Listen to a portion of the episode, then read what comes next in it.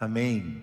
Que possa a graça e a paz do Senhor Jesus encher o seu coração neste dia tão especial. Nós louvamos a Deus por todas as pessoas que estão nos acompanhando e louvamos a Deus pela grande oportunidade de poder transmitir daqui do templo da IBAN este culto para tantos lares, tantas pessoas que estão conosco neste momento. Você é muito bem-vindo.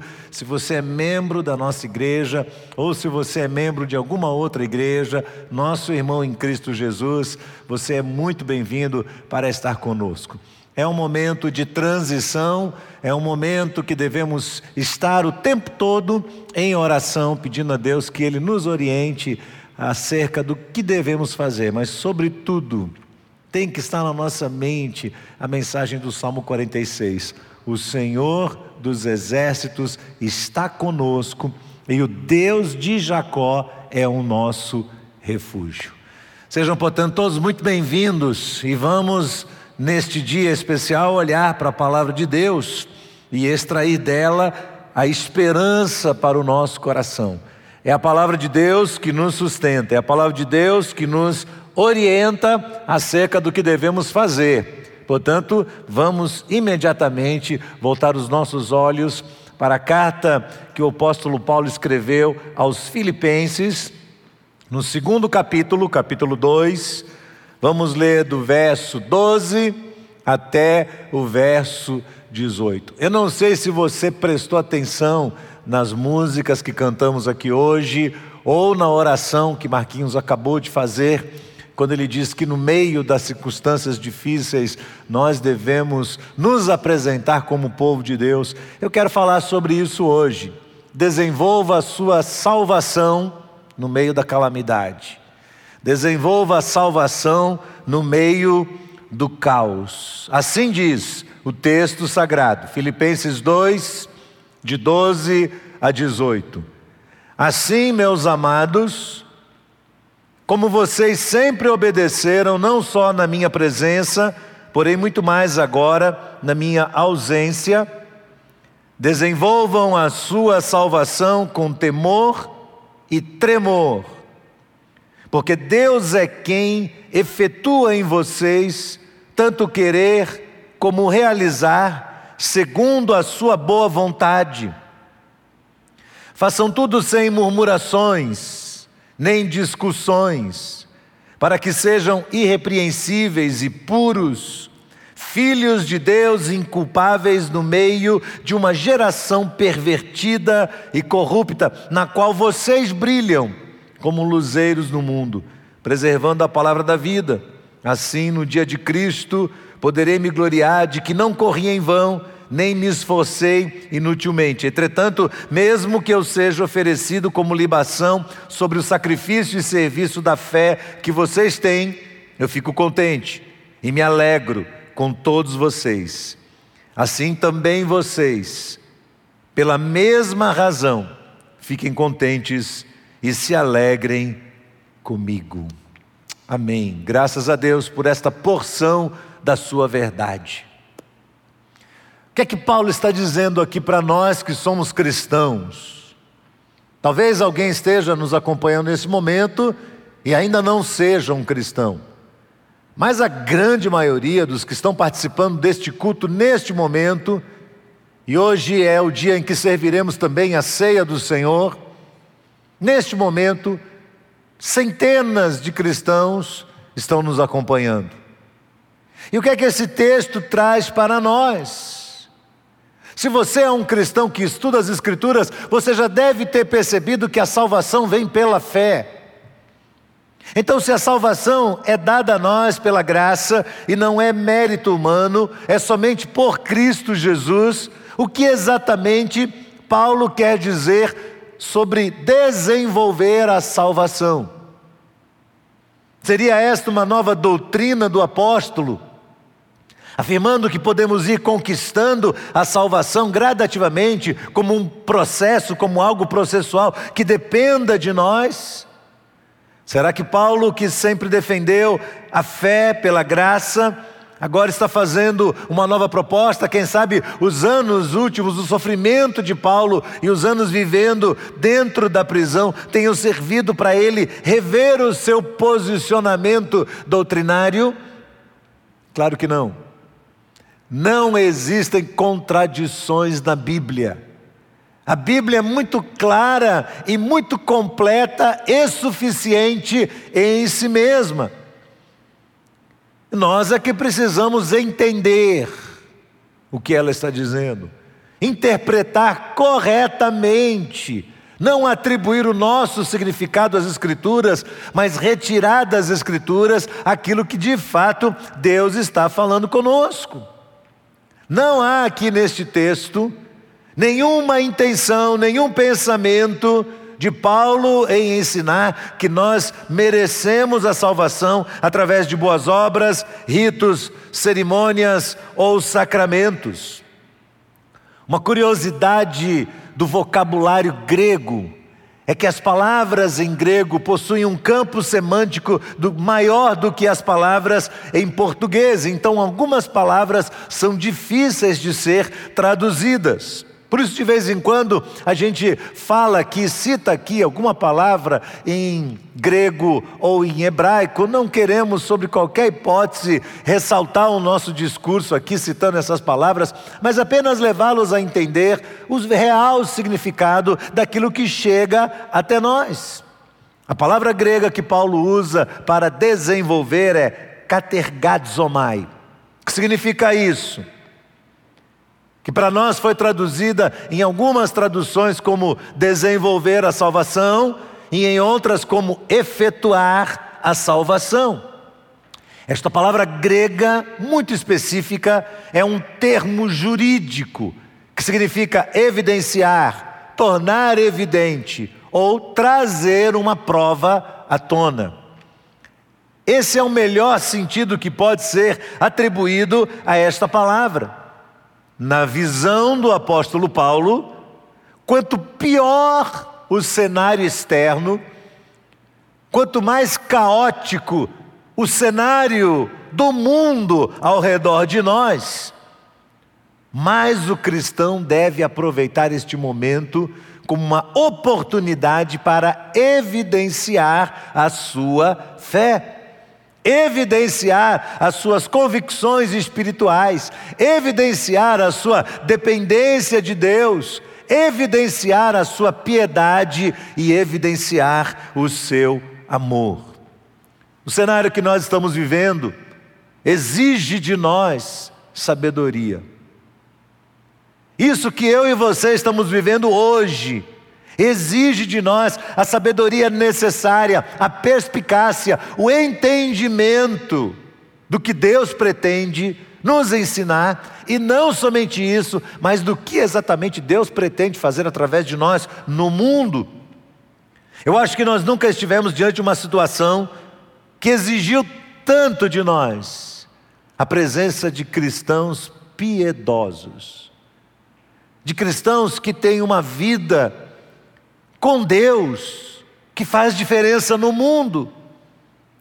Não são poucos os cristãos que, diante do que está acontecendo, estão se desanimando e estão sucumbindo às, às, às armadilhas de agir exatamente aqueles que não possuem a esperança da salvação.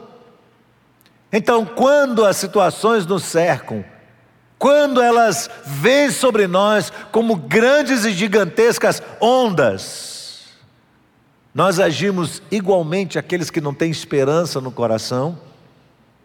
Nós somos assaltados pelos mesmos sentimentos que destroem a mente e o coração daqueles que não temem o nome do Senhor. Eu tenho procurado me policiar nisso, tenho procurado entender qual é o meu papel. Acredito que mais do que nunca nós precisamos lembrar o que Paulo está dizendo aqui no verso 15 deste texto. Nós somos luzeiros no mundo, nós somos faróis, nós somos lanternas no meio da escuridão.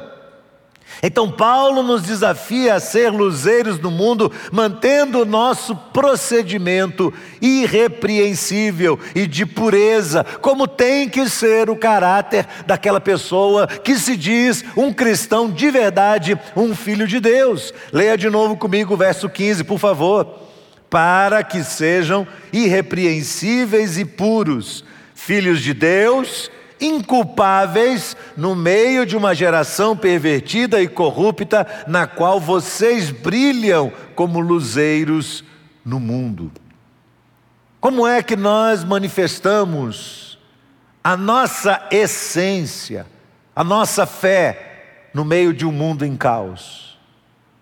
Quando o mundo se encontra em calamidade, como é que nós cristãos evidenciamos a nossa fé. Preste bem atenção, porque Paulo vai ensinar isso o tempo todo dentro desta extraordinária carta, que é a carta que ele escreveu aos Filipenses. Em primeiro lugar, Paulo nos ensina que se nós queremos manifestar a luz de Cristo no meio do caos, nós precisamos agir com humildade no coração. Preste bem atenção, nós precisamos agir com humildade no coração. No capítulo 2, verso 1 ao verso 11, há esta extraordinária passagem que os teólogos chamam de kenosis, que é o esvaziamento de Cristo, da sua glória celestial, para que viesse estar até nós. Então Paulo diz: tenham em vocês o mesmo modo de pensar de Cristo Jesus, que existindo na forma de Deus, não considerou ser igual a Deus algo que devia ser retido a qualquer custo pelo contrário, ele se esvaziou, assumindo a forma de servo e tornando-se semelhante aos seres humanos, reconhecido em figura humana, humilhou-se, tornando-se obediente até a morte e morte de cruz.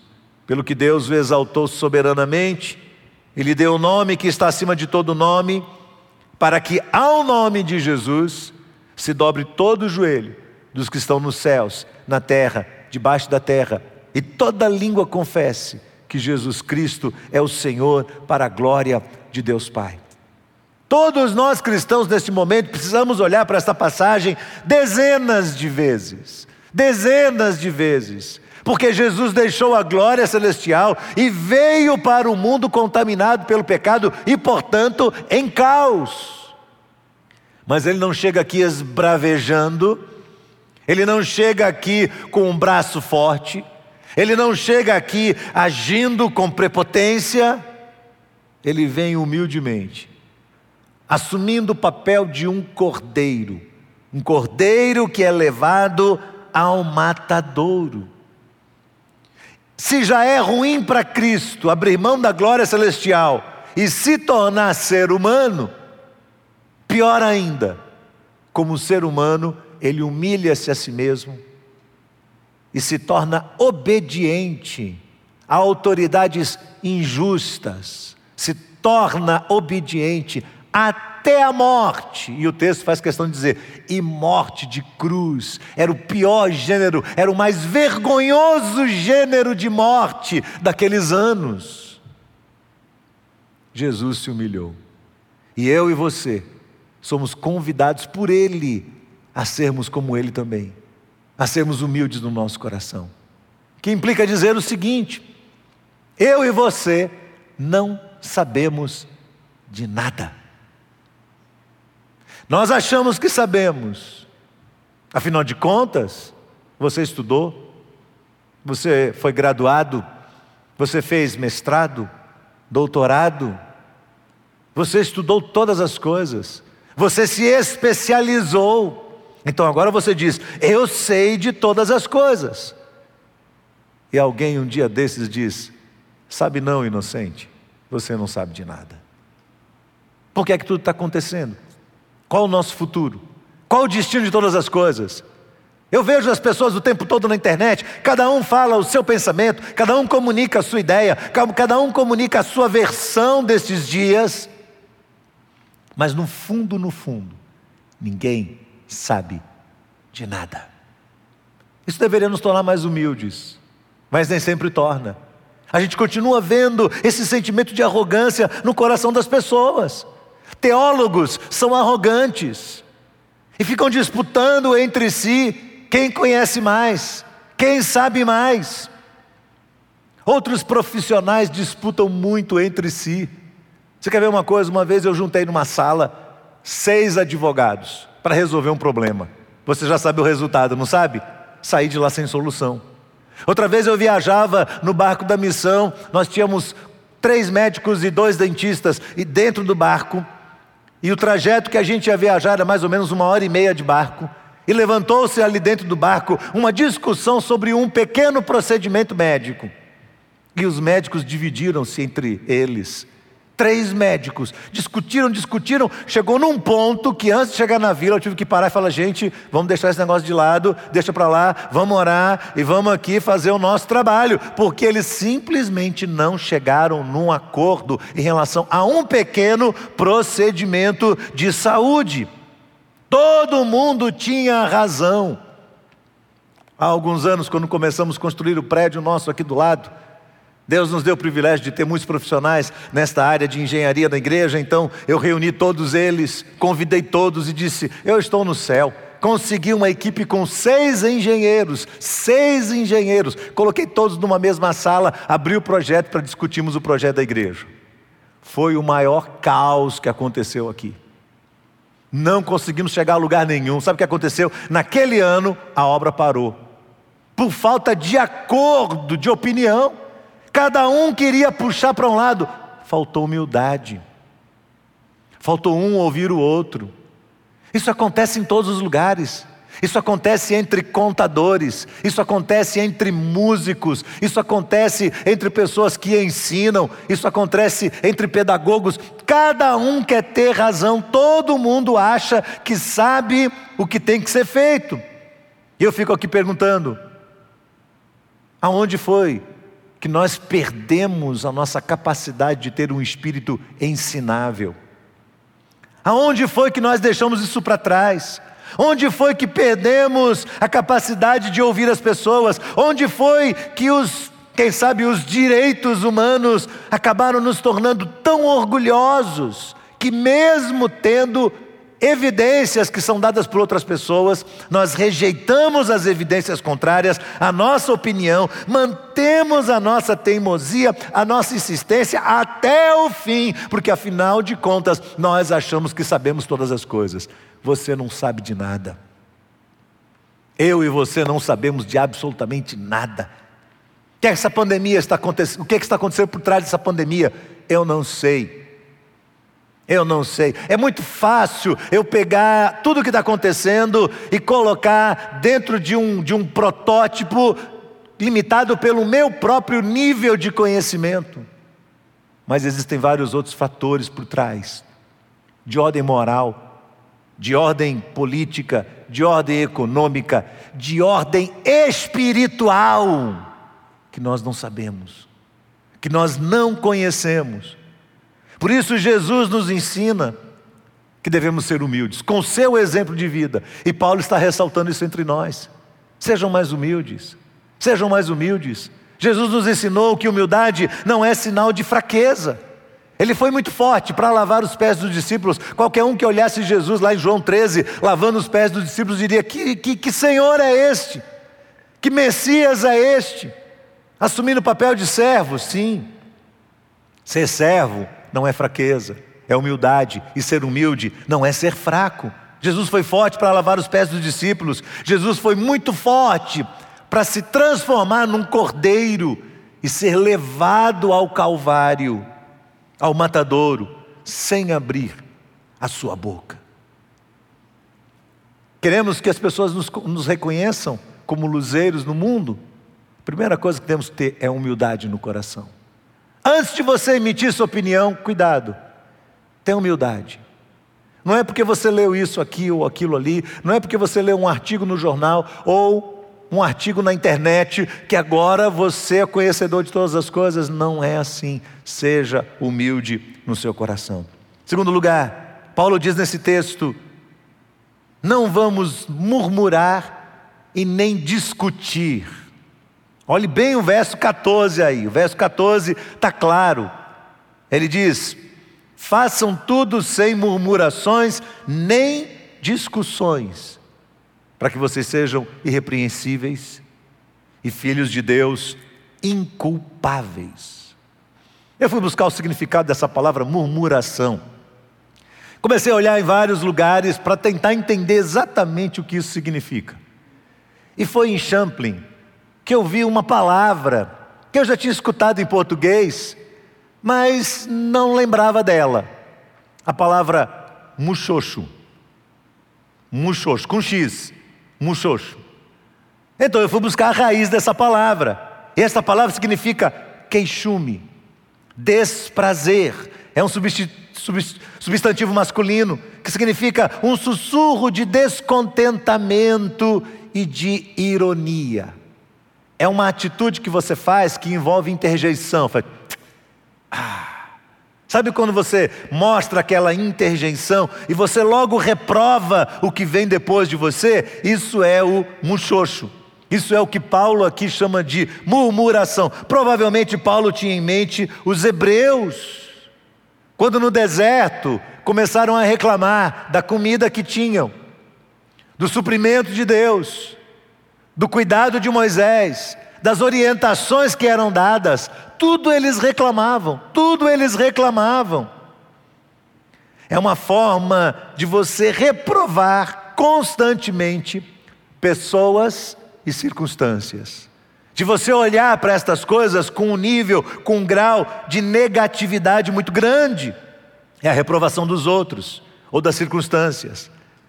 Ser um crítico, ser uma pessoa que murmura, é ser uma pessoa demasiadamente pessimista. Paulo diz ainda que eles têm que ser sem contendas. Queremos manifestar a luz de Cristo, o mundo está olhando para nós.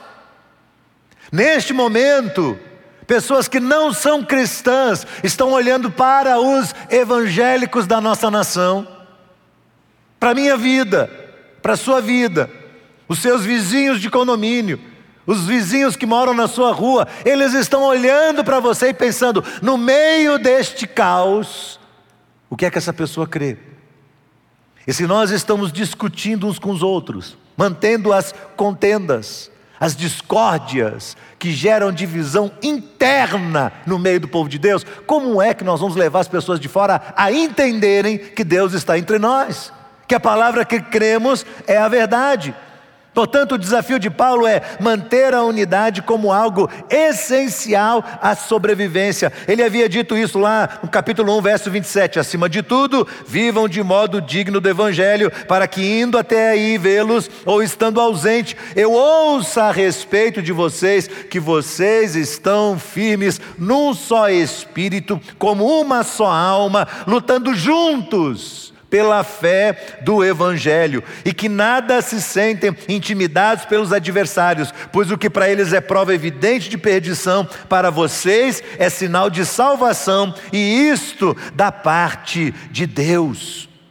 Lembre-se, meu querido irmão, que aquele que promove divisões no meio do povo de Deus está sendo usado como instrumento do maligno para destruir, para enfraquecer a igreja do Senhor. E pior, essa pessoa será abominada por isso. Talvez você diga assim, mas pastor Abraão, você não está exagerando. Você não está querendo assustar as pessoas? Não, eu quero provar isso para você. Eu quero provar com um texto sagrado. Provérbios capítulo 6, verso 16 a 19, diz assim: presta atenção. As seis coisas que o Senhor odeia Sete coisas que ele detesta. Algumas traduções dizem: a sétima, a sua alma abomina. Olhos altivos, aquela pessoa que olha por cima, que é dona de tudo. Língua mentirosa. Mãos que derramam sangue inocente. Coração que traça planos malignos, perversos. Pés que se apressam para fazer o mal. Testemunha falsa que espalha mentiras e o que Deus abomina, a alma de Deus abomina? Aquele que provoca discórdia, divisão entre irmãos, entre famílias, entre o povo de Deus. Estou provocando cisão estou sendo usado pelo maligno para isso. E pesa sobre mim a maldição de Deus. O texto está claro. O texto está falando, não sou eu que estou ameaçando ninguém. É o texto que está claro aqui. O que eu percebo, irmãos, é que é necessário avaliarmos a nós mesmos o tempo todo. Será que a maneira como nós estamos falando sobre as pessoas, ou nos referindo a elas, ou apenas discorrendo sobre as situações da vida, será que a maneira como nós falamos demonstra um grau de negativismo e uma ausência de piedade no coração? Porque temos o desafio de agir diferente.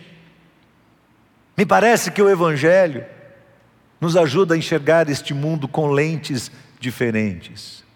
Grandes provações exigem dos cristãos um olhar mais piedoso para a sociedade. Ao invés de sempre olhar para a sociedade a partir do ponto negativo, como cristãos, nós somos desafiados a encontrar um ponto de equilíbrio aí a encontrar algo de bom nas pessoas e nas circunstâncias. Li uma frase que dizia assim: nas trevas, o povo de Deus brilha como luz ainda mais intensa. Esta frase não é de uma pessoa qualquer, é de uma pessoa pela qual eu tenho muito respeito. O nome dela era Corey Ten Boom. E esta mulher, que é protagonista de um livro chamado Refúgio Secreto, ou Quando Vem a Perseguição, é outro livro seu também. Era uma holandesa que viveu no período da Segunda Guerra Mundial. E vinha de uma família muito piedosa, de um pai muito santificado. E esta família acolheu alguns fugitivos judeus das garras de Hitler. E por causa disso ela foi presa e foi para um campo de concentração. Dez dias depois dela ser presa, o pai dela faleceu. E ela narra no livro a sua trajetória ao lado da irmã. E você sabe bem, é só você ler algo sobre aquele período nos campos de, de, de, de, concentração ali na Alemanha, aquela situação terrível que se abateu sobre homens e mulheres que temiam a Deus, que sofreram fome, frio, pestilências, piolhos, que dormiam em galerias feitas de madeira, sem um colchão, sem um cobertor, que tomavam banho frio em dias quando a temperatura estava abaixo de zero.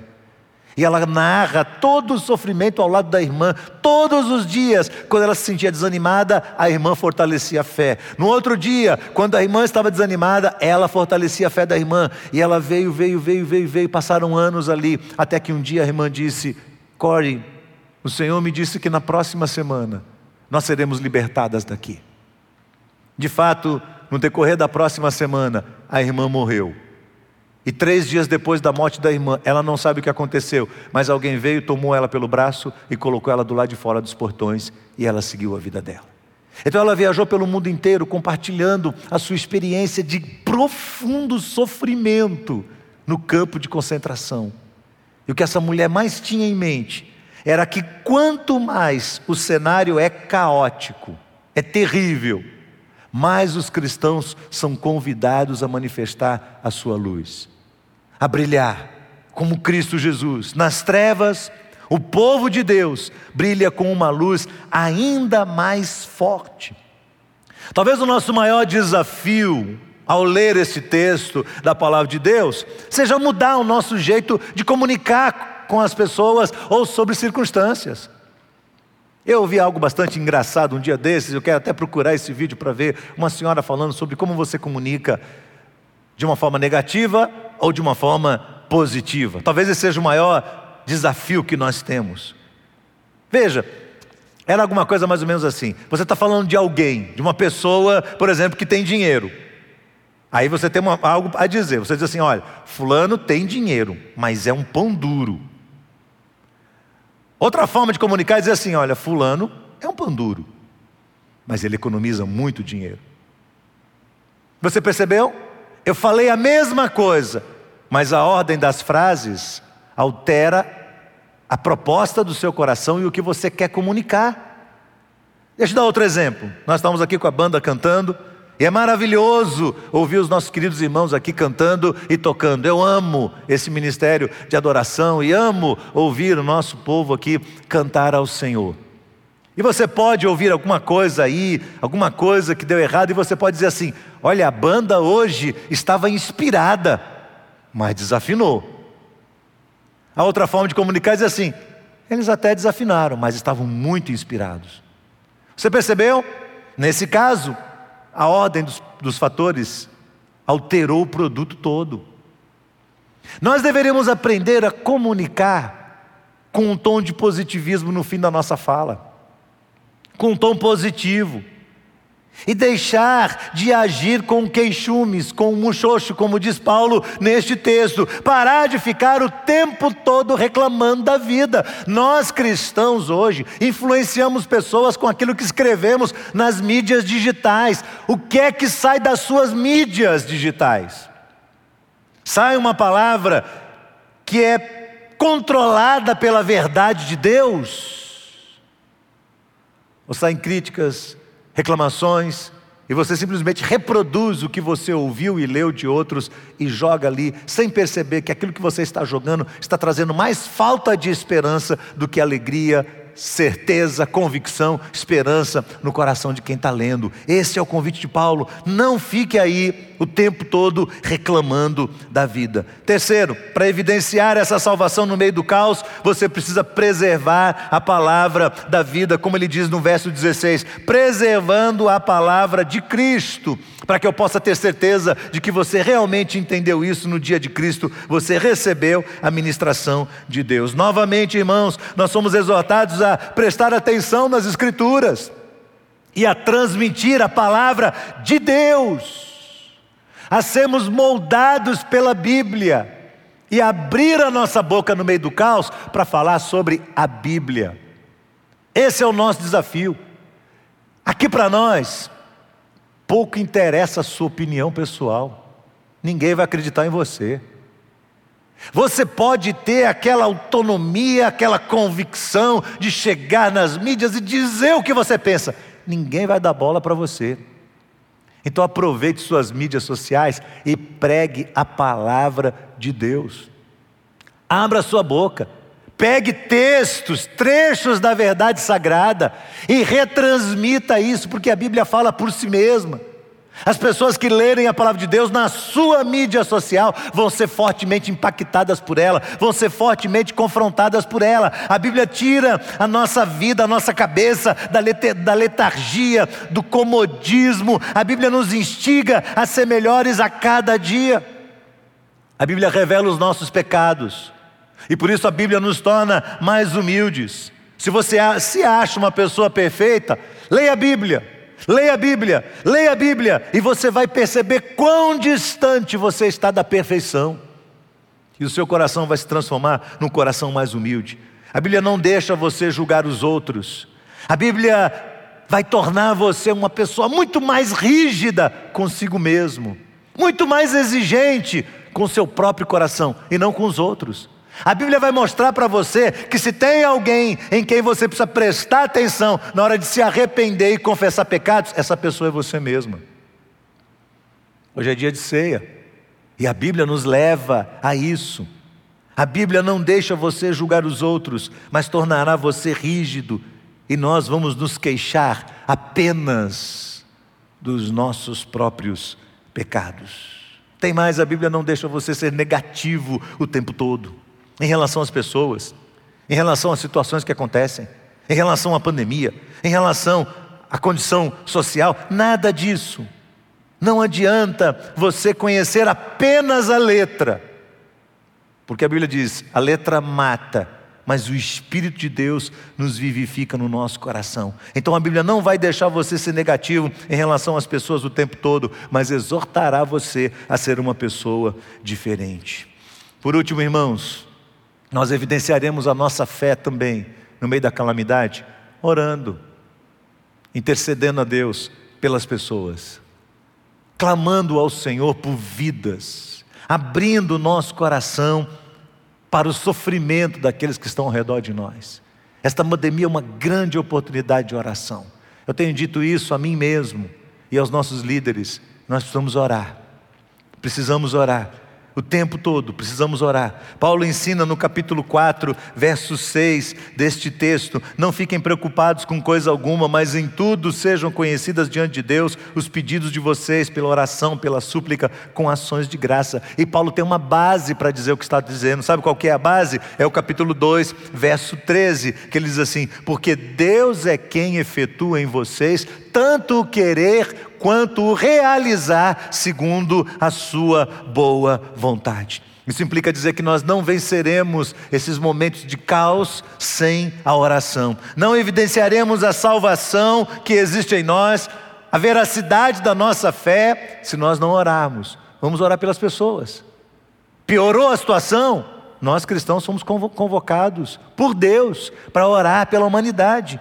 Nós não manteremos o nosso espírito humilde sem oração. Nós sequer aprenderemos a calar a nossa boca quando isso for necessário, sem a oração. Não faremos isso, irmãos. Não deixaremos escapar os erros alheios, deixando de lado o nosso senso de justiça sem a oração. A oração talvez seja a maior e mais poderosa evidência da nossa fé e da nossa salvação. A oração nos humilha, a oração nos leva a depender totalmente de Deus. Ela nos ajuda a enxergar o que realmente é importante nessa vida e o que não é. O que tem que ser colocado de lado. O que não interessa. É através da oração que nós venceremos as injustiças. Paulo, Pedro, João, Jesus Cristo. Cada um deles nos ensina que nós devemos orar pelas autoridades, para que tenhamos paz no meio do nosso país. Devemos orar por aqueles que estão evidenciados pelo poder. Esta é a arma do cristão, da sua milícia. A nossa arma, irmãos, prioritariamente, não é militância. Não é militância. Uma hora você vai entender isso, nem que seja no meio da dor de perceber que você lutou demais e não alcançou o que você queria. A nossa arma é espiritual, a nossa arma é a oração. Jesus ensina isso o tempo todo. Os protagonistas bíblicos ensinam isso o tempo todo. Os pais da igreja ensinam isso o tempo todo. Homens e mulheres que, por buscarem a Deus com insistência, com avidez, com temor, com perseverança, foram relevantes no meio do caos fizeram uma grande diferença, foram luz do mundo, cumpriram seu papel como sacerdotes sobre a face da terra, deram claras evidências da sua fé.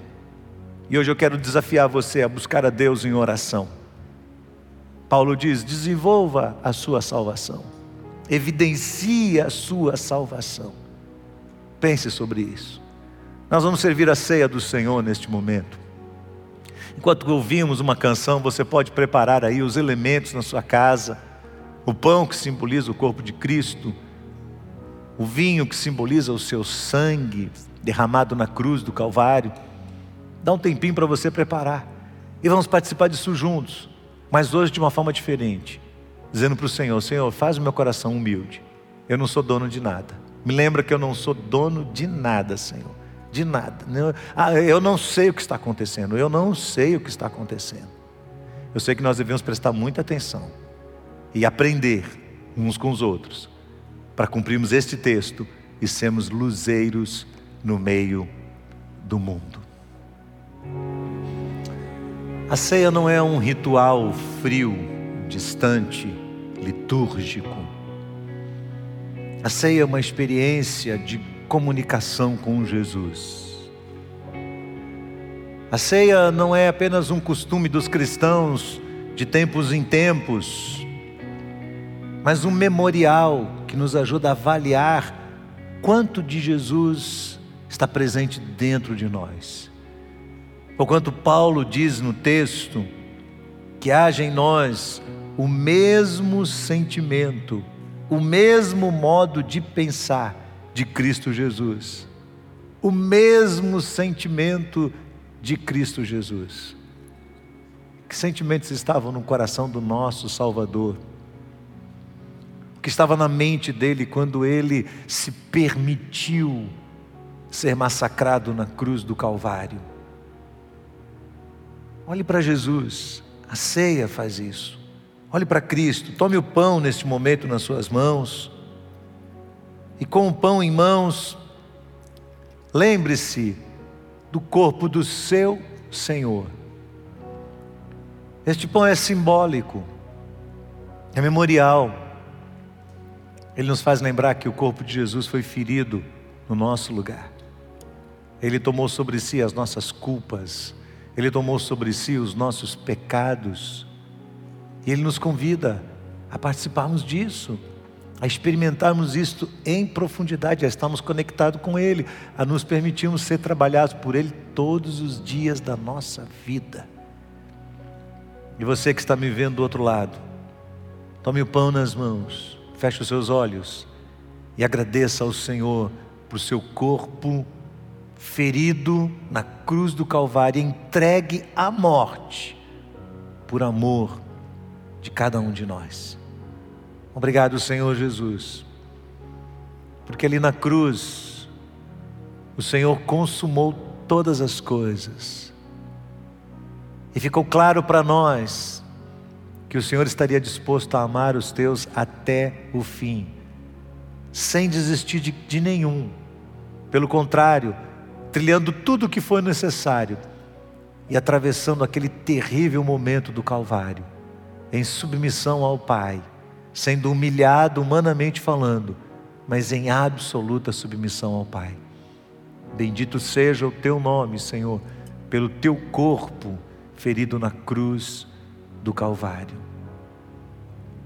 Se você é um crente em Cristo Jesus, se você quer viver em conformidade com o que Cristo nos ensina em Sua verdade, vamos comer juntos esse pão, vamos partilhar o corpo de Cristo Jesus entre o povo de Deus, no meio daqueles que são filhos de Deus. Comamos todos juntos.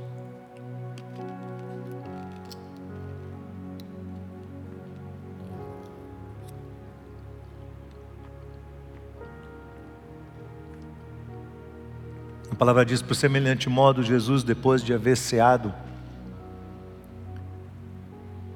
tomou o pão, tomou o cálice, deu graça e disse: Este é o cálice da nova aliança no meu sangue. Fazei isto em memória de mim. Porque todas as vezes que comerdes o pão e beberdes o cálice, anunciais a morte do Senhor até que ele venha.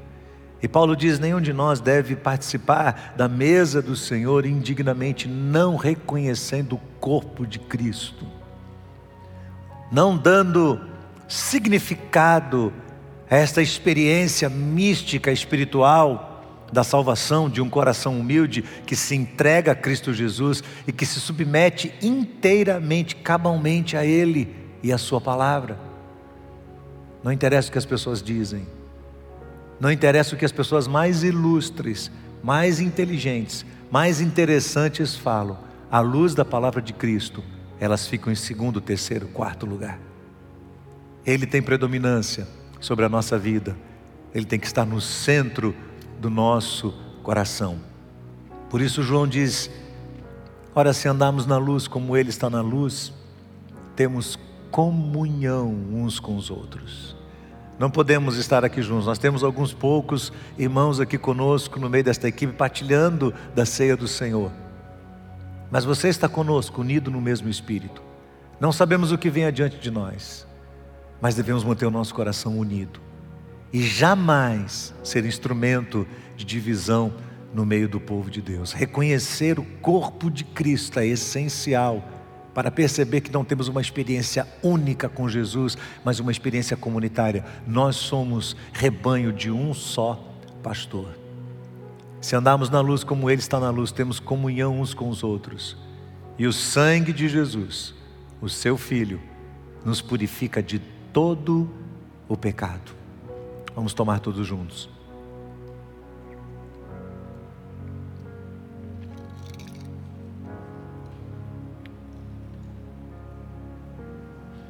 Nós queremos bendizer o teu nome, Senhor Jesus, pela tua palavra viva e eficaz que opera sobre a nossa mente, o nosso coração. E Senhor, se nós temos mantido um coração prepotente, arrogante, com sinais evidentes de falta de humildade, ou de um espírito que deixou de ser ensinável, nós te pedimos perdão neste dia. Suplicamos ao Senhor que nós possamos ouvir a tua palavra, orientações tão simples que o Senhor nos dá, mas tão claras, que quando explanadas à luz da tua verdade, na iluminação do teu espírito, nos ajudam a perceber quão falhos nós somos e o quanto carecemos da tua graça todos os dias. Hoje, mais uma vez, ouvimos a tua voz e nós queremos nos comprometer aqui, Senhor, a ser luz no meio do caos. E se as pessoas estão em desespero ao redor de nós, que nós tenhamos a palavra da esperança para trazer ao coração delas. Que haja humildade de reconhecermos que não sabemos o que vem adiante e todas as implicações deste momento que nos cerca, mas que possamos ter humildade no coração, estejamos prontos para ouvir, tardios para falar, tardios para nos irarmos, porque a nossa ira não opera a tua justiça. Abençoa o teu povo neste dia, Senhor. Abençoa cada um que tem acesso à tua palavra neste momento. Obrigado pela ceia, porque ela nos lembra a maravilhosa graça, a sublime graça de Cristo Jesus, que venceu todas as barreiras, que quebrou, que rasgou o véu de cima embaixo e nos colocou na presença do Senhor. O mérito é do Senhor, a glória é do Senhor, a honra é do Senhor, a bênção é nossa mas a honra disso tudo é ao teu nome, Senhor. Nós te bendizemos, nós te exaltamos, ó Cristo Jesus, o nosso Senhor, nós te bendizemos, nós te exaltamos pela cruz, pelo teu corpo, pelo teu sangue, porque o Senhor nos salvou e nos lavou de todos os nossos pecados. Em nome de Jesus. Amém. Se você está participando conosco deste culto e você quer falar conosco. Aparecerá um número aqui do meu lado e você pode entrar em contato por uma mensagem de WhatsApp e terá um pastor conversando com você, orando por você e te ajudando nessa trajetória. Se você está distante de Cristo Jesus, se você precisa retornar ao Senhor, ou se você nunca tomou essa decisão de entregar o seu coração nas mãos de Cristo, este é o momento. Nós convidamos você venha ao Senhor, porque Jesus diz: aquele que vem a mim, de maneira nenhuma eu lançarei fora. Deus abençoe a todos, Deus abençoe você e a sua família, que o amor de Deus, nosso Pai Celestial, a graça de Jesus Cristo, nosso comum, amado Salvador, e as consolações e a plenitude do Espírito Santo de Deus seja com todos, para a glória do Senhor, em nome de Jesus, amém. Deus te abençoe, vamos na paz de Cristo Jesus.